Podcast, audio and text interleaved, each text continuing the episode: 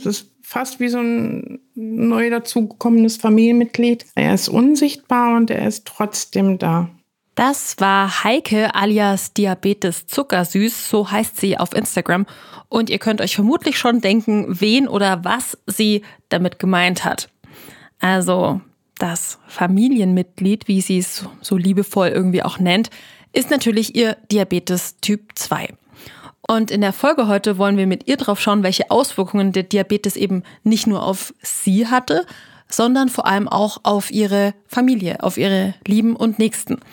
Weil die haben dann, umgangssprachlich gesprochen, kannte ich vorher ehrlich gesagt auch noch nicht, eine ganz andere Variante der Zuckerkrankheit. Und zwar Diabetes Typ F. Der Zuckerdetektiv. Der Diabetes-Podcast von gesundheithören.de und der Apothekenumschau. Typ F Diabetes, den haben quasi alle Angehörigen von Menschen, die eben Diabetes haben. Also das F steht für Freunde und Familie. Und natürlich müssen auch die irgendwie lernen, mit der Krankheit umzugehen. Das sind ja ganz neue Herausforderungen, die da irgendwie in eine Familie, in eine Partnerschaft kommen. Und natürlich haben die jetzt kein Diabetes, aber man muss das eben so ein bisschen sinnbildlich sehen mit diesem Diabetes Typ F. Und vielleicht gehört ihr als Hörende selbst ja auch zu dieser Gruppe oder ihr habt Diabetes und habt Angehörige, die irgendwie auch noch so ein bisschen straucheln mit den neuen Herausforderungen, die jetzt eben da sind. Und Diabetes Typ F, da können nicht nur Familie und Freunde betroffen sein, sondern die Angehörigen, Partner, die Lebensgefährten oder Lebensgefährtin und ich würde auch ähm, Kollegen darunter zählen. Ihr habt gerade meine zweite Gesprächspartnerin gehört, das war Dr. Ulrike Löw. Sie ist psychologische Psychotherapeutin und Psychodiabetologin. Das heißt, dass sie Menschen berät und unterstützt, die eben mit Diabetes psychische Probleme haben. Außerdem ist sie im Vorstand des Vereins Diabetes und Psychologie und sie hat mir im Interview erzählt, dass sie selbst auch Diabetes Typ 1 hat und deswegen würde ich sagen, sie ist wirklich die perfekte Expertin für uns heute. Ja, und Dr. Ulrike Löw, Heike vom Instagram-Account Diabetes Zuckersüß und ich, Sabine Pusch, also Gesundheitsjournalistin und Host von diesem Podcast. Wir drei wollen euch heute in dieser Folge erklären, was eben genau hinter Diabetes Typ F steckt. Wir wollen darüber reden, welche Herausforderungen mit der Diagnose neu in die Partnerschaft oder in die Familie kommen und wie man damit umgehen kann.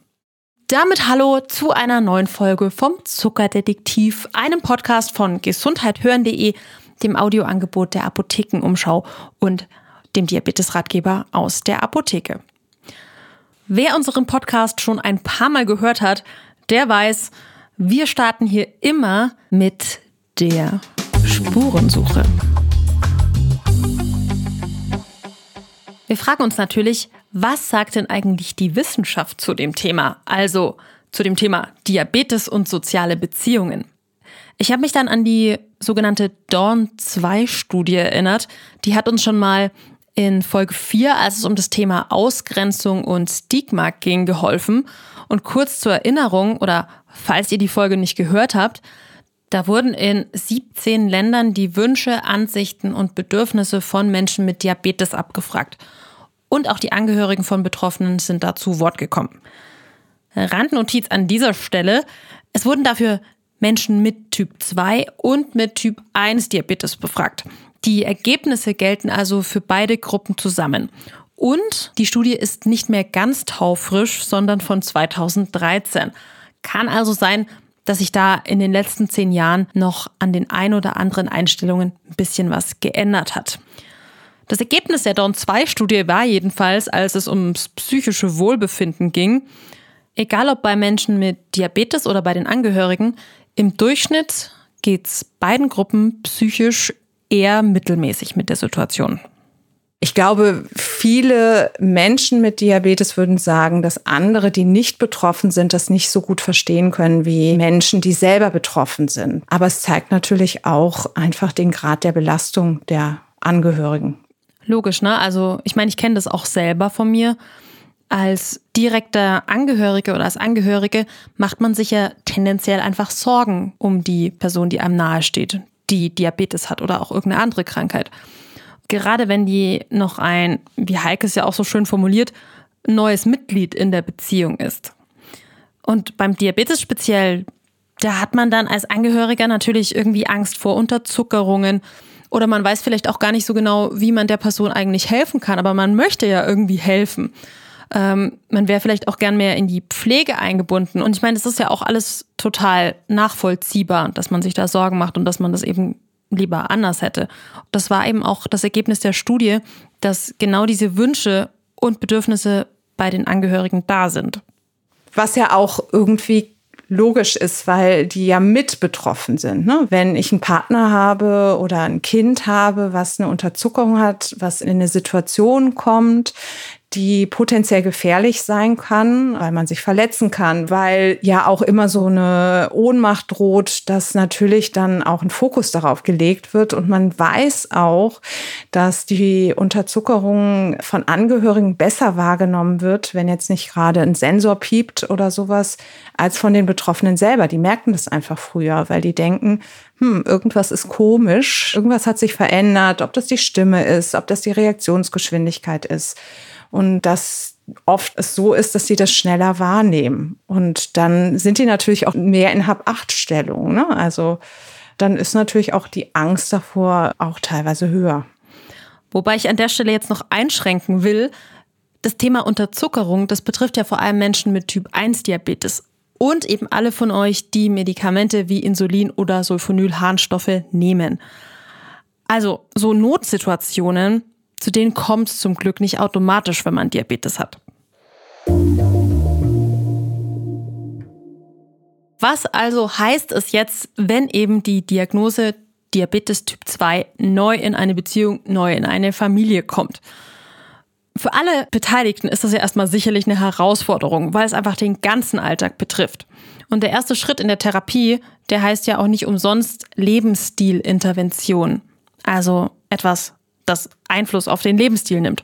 Heißt, die Ernährung muss umgestellt werden, also eigentlich das komplette Essverhalten, auch die Essenszeiten müssen angepasst und verändert werden. Die Bewegung wird immer wichtiger, kommt in den Fokus und ganz viele Alltagsroutinen, die man sich eben so im Laufe der Zeit angewöhnt hat, die muss man im Grunde erstmal auf den Prüfstand stellen. Und diese Alltagsanpassungen, die betreffen ja dann nicht nur euch selber, sondern eben auch immer irgendwie eure Angehörigen. Ob das jetzt der Partner ist oder die Kinder oder die Mutter, je nachdem, wie direkt man eben mit den Menschen zusammenlebt. Von Heike wollte ich wissen, was sich bei ihr denn dann alles verändert hat. Ihre Diagnose liegt zur Zeit der Aufnahme gar nicht so weit zurück. Das war nämlich 2021. Also wir haben ähm, nur noch über das Thema gesprochen. Wir haben uns damit viel auseinandergesetzt sind auch so die typischen Fehler passiert von meiner Family, die dann gesagt hat, ja komm, du darfst doch mal, du darfst doch mal, aber das zu oft die ist, du darfst doch mal und das ist mittlerweile nach einem Jahr nicht mehr. Also wir haben verstanden alle, wie es laufen kann. Genau, was Heike einfach meint, ist, dass es ihrer Familie erstmal schwer gefallen ist, sie bei dieser Lebensumstellung zu unterstützen. Also beim Verzicht auf Sachen, die eben einfach vielleicht nicht so super gesund sind. Und ist ja auch total verständlich, weil stellt euch vor, es ändert sich einfach wahnsinnig viel und ihr müsst dann dabei zuschauen, wie sich euer Lieblingsmensch genau die Sachen versagt, die er eigentlich so gerne mag. Natürlich darf das auch mal ein bisschen länger dauern, bis sich das dann eingespielt hat. Man hat auch am Anfang gerade so einen ziemlichen Knoten im Kopf. Also irgendwo habe ich immer gesagt, ich muss das Kochen neu erlernen, obwohl ich kochen kann, aber es ist anders. In Sachen ausgewogene Ernährung muss man ja gerade zu Beginn wirklich umdenken. Also bei mir zum Beispiel, meine komplette Kindheit durch, bin ich mit so einer speziellen Brühe bekocht worden, also so eine Gemüsebrühe. Und die haue ich überall rein. Meine Brüder auch. Jeder von uns kocht mit diesem Zeug. Und letztens habe ich mir durchgelesen, was da eigentlich alles drin ist. Und seitdem denke ich mir so, oh Gott, ich muss eine Alternative finden. Also, das sind ja dann so Fragen wie, wie viel Fertiggewürze, wie viel Fertigprodukte nehme ich eigentlich zum Kochen? Mein Lieblingsgericht, was ist denn da alles drin? Ist da vielleicht auch irgendwas total Ungesundes drin, was ich vielleicht mal durch was anderes ersetzen könnte? Und mein Kochrepertoire dadurch auch erweitern könnte. Man muss sich ja nicht nur selbst umstellen, das eigene Einkaufsverhalten, das eigene Kochverhalten, sondern man muss auch seine Geschmacksknospen entwöhnen, weil meistens sind die einfach an viel mehr Zucker und viel mehr Salz gewöhnt, als ihnen gut tut. Ähm, es fehlt im Moment immer noch, so sagt mein Mann, diese Geschmacksexplosion. Die ist noch nicht wieder da, aber wir sind auf einem guten Weg. Also man wird mutiger, man probiert aus. Ja, wir leben jetzt halt viel bewusster, viel gesünder, was die Ernährung angeht. Und man hat sich herangetastet, indem ich halt für mich erstmal Sachen weggelassen habe, versucht habe, normal zu kochen. Also ähm, als Beispiel sage ich mal den Grünkohl. Meine Familie isst die Kartoffeln dazu, ich lasse die Kartoffeln weg. Ich dicke nicht an mit Stärke, sondern mit Ersatzmitteln. Und ähm, nach und nach findet meine Familie aber Geschmack an der gesunden Ernährung und an den Nichtzucker. Und so ja, wandern wir eigentlich immer mehr in die richtige Richtung. Genau das ist es nämlich. Also die vielen Dinge im Alltag, die sich ändern. In Heikes Beispiel war es jetzt das Kochen, aber wie ihr sicher wisst, betrifft es ja auch viele andere Bereiche des Lebens. Kleinigkeiten und die ganz großen Dinge.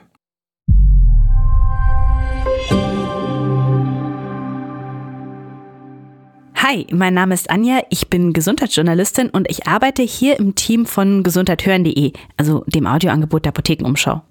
Ich betreue die Podcasts redaktionell, also das heißt, ich recherchiere Themen oder bin bei den Aufnahmen mit dabei. Deswegen kann ich euch aus eigener Erfahrung auch sagen, unsere Podcasts sind sorgfältig geprüft von Apothekerinnen und Apothekern, Ärztinnen und Ärzten, die hier bei uns in der Redaktion arbeiten. Also, schaut doch mal vorbei bei gesundheithören.de und wenn ihr unsere Podcasts so cool findet, dass ihr uns unterstützen wollt, dann geht das natürlich, indem ihr uns abonniert oder auch an Freunde und Freundinnen weiterempfehlt. Und jetzt viel Spaß beim Weiterhören.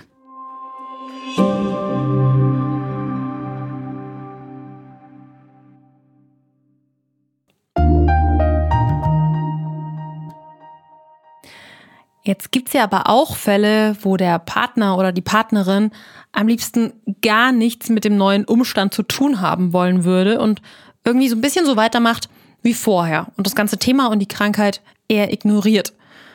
Wie geht man denn damit um? Das hat mir Dr. Löw erklärt. Also wir wissen, dass bei Ängsten, wenn ich also besonders große Angst um meinen Partner habe, äh, es so sein kann, dass ich eher in die Vermeidung gehe. Das ist ein typisches Verhalten bei Ängsten.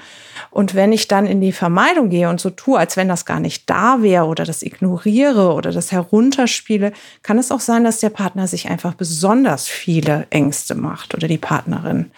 Und dann geht es darum, auch miteinander in den Kontakt zu kommen und das nicht als ignorieren oder als Verletzung oder äh, zu interpretieren, sondern eher als, da ist mein Partner vielleicht besonders verängstigt und weiß aber sich gar nicht anders zu helfen, als das zu ignorieren. Und äh, da einfach gut im Kontakt zu sein. Also es erstmal nicht als Desinteresse zu äh, bewerten, sondern zu überlegen, ich kenne ja meinen Partner oder meine Partnerin, warum könnte das denn so sein, dass sie das so macht? Und dann noch mal genauer ins Gespräch zu gehen. Und da ist es wichtig, so ein Gespräch auch erstmal ohne Vorurteile und ohne Vorwürfe zu starten, also wirklich ein offenes Gespräch zu suchen und darin auch konkret Dinge anzusprechen, die einen eben gerade stören, also Gefühle anzusprechen aber das auch in der richtigen Situation anzusprechen. Nicht morgens früh, wenn der eine einen Termin hat und der andere auch schnell aus dem Haus muss, da das anzusprechen oder abends vorm Schlafen gehen, wenn beide schon müde sind, sondern sich einfach Zeit zu nehmen um solche Dinge anzusprechen. Und am besten ist es immer, wenn wir nicht in der Du-Botschaft bleiben, ne? also du bist gemein, weil du mich nicht unterstützt, sondern eher Ich-Botschaften zu senden. Äh, ich bin traurig, dass du dich dafür nicht interessierst. Das bringt viel mehr, da ist man viel mehr miteinander im Kontakt und jeder, der mit einer Du-Botschaft angegriffen wird, geht erstmal in die Verteidigung rein oder in die Abwehr und das ist einfach ungünstig an der Stelle. Man muss davon ausgehen, dass es für den anderen auch eine Belastung ist, diese Erkrankung zu haben oder die Erkrankung in der Familie zu sein. Okay, und jetzt gehen wir mal vom anderen Extrem aus. Also, dass der Partner einen zu sehr unterstützt, wirklich jeden Artikel zu dem Thema liest, alle Neuigkeiten mitbekommt, einen belehrt. Wie geht man denn damit um? Weil das kann ja auch ein bisschen stressen. Auch das ist immer eine Frage, wie man es interpretiert. Ne? Es ist ein übergriffiges Verhalten. Ne? Du machst das, um mich zu kontrollieren, oder ob man vielleicht auch mal die, über die Motive nachdenkt. Es ist immer ein Zeichen dafür, dass der andere in Sorge ist und dass ich ihm viel bedeute wenn er sich um mich kümmert. Aber die Dosierung ist halt zu viel an der Stelle. Und da ist es sicherlich sinnvoll, auch ins Gespräch zu kommen. Ihr hört also schon raus, gute Kommunikation, einfach miteinander sprechen, das ist schon der Schlüssel. Also sich zusammensetzen, Zeit nehmen, in Ruhe in so ein Gespräch kommen und dann auch das Gegenüber zu Wort kommen lassen, ausreden lassen. Ja, das sind so, so allgemeine Tipps und Regeln ja auch von einer guten Kommunikation. Und die gelten für beide Seiten, weil wir werden in keine gute Partnerschaft führen, wenn wir nicht miteinander sprechen. Das ist mit Diabetes und ohne Diabetes immer ratsam, im Gespräch zu bleiben und sich einfach immer wieder Zeit zu nehmen, dafür auch miteinander zu sprechen aber auch andere schöne Dinge zu tun, die nichts mit dem Diabetes zu tun hat. Also da einfach ein gutes Gleichgewicht zu haben. Das ist übrigens auch die Erfahrung von Heike. Dass man in der Partnerschaft über die Krankheit spricht mit Diabetes ist total wichtig, weil man hat ja auch Mankos. Man hat teilweise Schmerzen, man hat teilweise fit schlaflose Nächte, man reagiert anders, man reagiert überempfindlicher. Ähm, jeder ist da auch anders und um das Verständnis zu erhalten von dem Partner, muss er natürlich Bescheid wissen. Und deshalb finde ich, dass wirklich ganz offenes Gespräch ganz, ganz wichtig ist. An der Stelle haben wir jetzt auch einen Tipp an alle von euch, die selbst Diabetes Typ F haben, also die selbst Angehörige, Partner, Partnerin eines Menschen mit Diabetes sind. Wir haben ja schon gelernt, dass, dass man manchmal so ein bisschen ratlos ist, wie man am besten unterstützt, wie man vielleicht auch motivieren kann, wenn es mal einen Durchhänger gibt. Und dazu sagt Dr. Löw Folgendes. Also erstmal ist es vollkommen in Ordnung, dass man ab und zu keinen Bock auf diese Krankheit hat. Also äh, das erstmal anzuerkennen und einfach mal zu sagen, es tut mir wirklich leid, dass du die Erkrankung hast und einfach Mitgefühl zeigen. Ja, es ist total nachvollziehbar, dass du gerade einen Durchhänger hast. Ne? Und dann zu fragen, was brauchst du denn von mir? Wie kann ich dich unterstützen? Was kann ich, wie kann ich dir helfen? Und wenn da aber jetzt vielleicht gerade der Partner nicht weiß, also der Betroffene nicht weiß, was er braucht oder auch keinen Bock hat oder äh, einfach in der Haltung ist, ne, sich nicht darauf einlassen zu wollen, darüber zu sprechen oder sowas. Ne? Es kann ja auch mal passieren, dass man es wirklich so über ist, die Erkrankung, dass man jetzt nicht auch noch mit dem Partner darüber sprechen möchte. Dann geht es ja darum, vielleicht einfach es vorzuleben. Ne? Also einfach zu gucken, wie können wir denn mal rausgehen? Wie können wir uns gesund ernähren? Wie kann ich Angebote machen dafür? Wie kann ich mich vielleicht ein bisschen engagieren und einen Teil deiner Belastung auch mittragen? Ne? Das ist ja auch genauso umgekehrt, wenn äh, ich weiß, mein Partner macht sich Sorgen, dass ich eine Unterzuckerung bekomme, nehme ich vielleicht mal eher den Traubenzucker mit und sag auch, ich habe meinen Traubenzucker eingesteckt, weil ich weiß, das tut meinem Partner gut, weil er oder sie da eine hohe Belastung hat. Also ich habe von unserem Interview wirklich auch selbst so für meinen eigenen Alltag, Schrägstrich Beziehungsalltag mitgenommen, weil das einfach viele Tipps sind, die für sehr viele Situationen passen. Und ja, da kann man, glaube ich, öfter mal dran denken.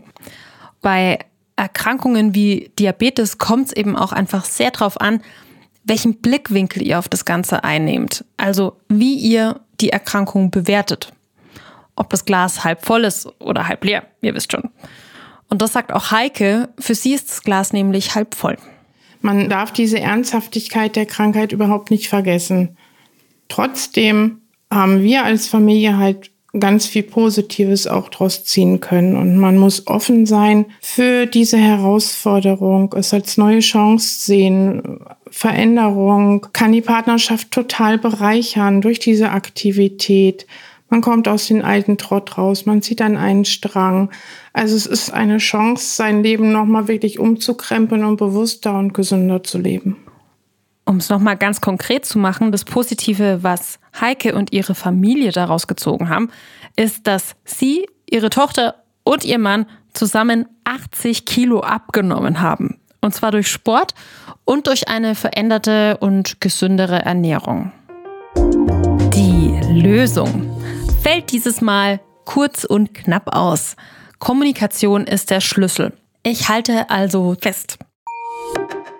Menschen mit Diabetes und ihre Angehörigen sind durch die Erkrankung psychisch ähnlich stark belastet. Egal, ob sich der Partner oder die Partnerin zu viel einmischt oder sich komplett zurückhält, in beiden Fällen ist Kommunikation einfach der Schlüssel. Wir müssen miteinander sprechen über Gefühle, über Probleme. Und das ist eigentlich ein Tipp, der immer gilt, egal worum es geht. Sucht euch Unterstützung, also tauscht euch mit anderen aus. Und wenn es nur Kochrezepte sind, hört euch an, wie es bei anderen gelaufen ist. Da sind soziale Netzwerke gerade am Anfang für viele eine große Hilfe. Oder auch Selbsthilfegruppen. Und da ist es oft so, dass man ja auch Angehörige mitbringen kann. Für Angehörige. Ihr könnt an den Diabetes-Schulungen für eure Partnerinnen und Partner auch teilnehmen, sofern die im Disease Management Programm eingeschrieben sind. Ansonsten gibt es aber auch Schulungsprogramme speziell für Angehörige. Die muss man aber leider Stand jetzt selbst zahlen. Versucht die Perspektive zu ändern. Gebt euch selbst und eurer Familie bzw. eurer Partnerschaft die Möglichkeit, den Diabetes eben auch wirklich als Chance zu sehen. Dankeschön an euch alle, die ihr zugehört habt. Und vielen, vielen Dank auch an meine beiden Gesprächspartnerinnen, also an Dr. Ulrike Löw und an Heike vom Instagram-Account Diabetes Zuckersüß. Mein Name ist Sabine Pusch und ihr habt gerade einen Podcast von gesundheithören.de gehört, dem Audioangebot der Apothekenumschau. Und wenn ihr jetzt sagt, diesen Podcast finde ich super oder wenn ihr einen Themenvorschlag habt, eine Frage oder auch Kritik, dann schreibt uns gerne an redaktion.gesundheithören.de. Uns gibt es jetzt alle vier Wochen am Freitag und in der nächsten Folge, da es um das diabetische Fußsyndrom. Also hört doch gerne mal rein. Der Zuckerdetektiv. Der Diabetes-Podcast von gesundheithören.de und der Apothekenumschau.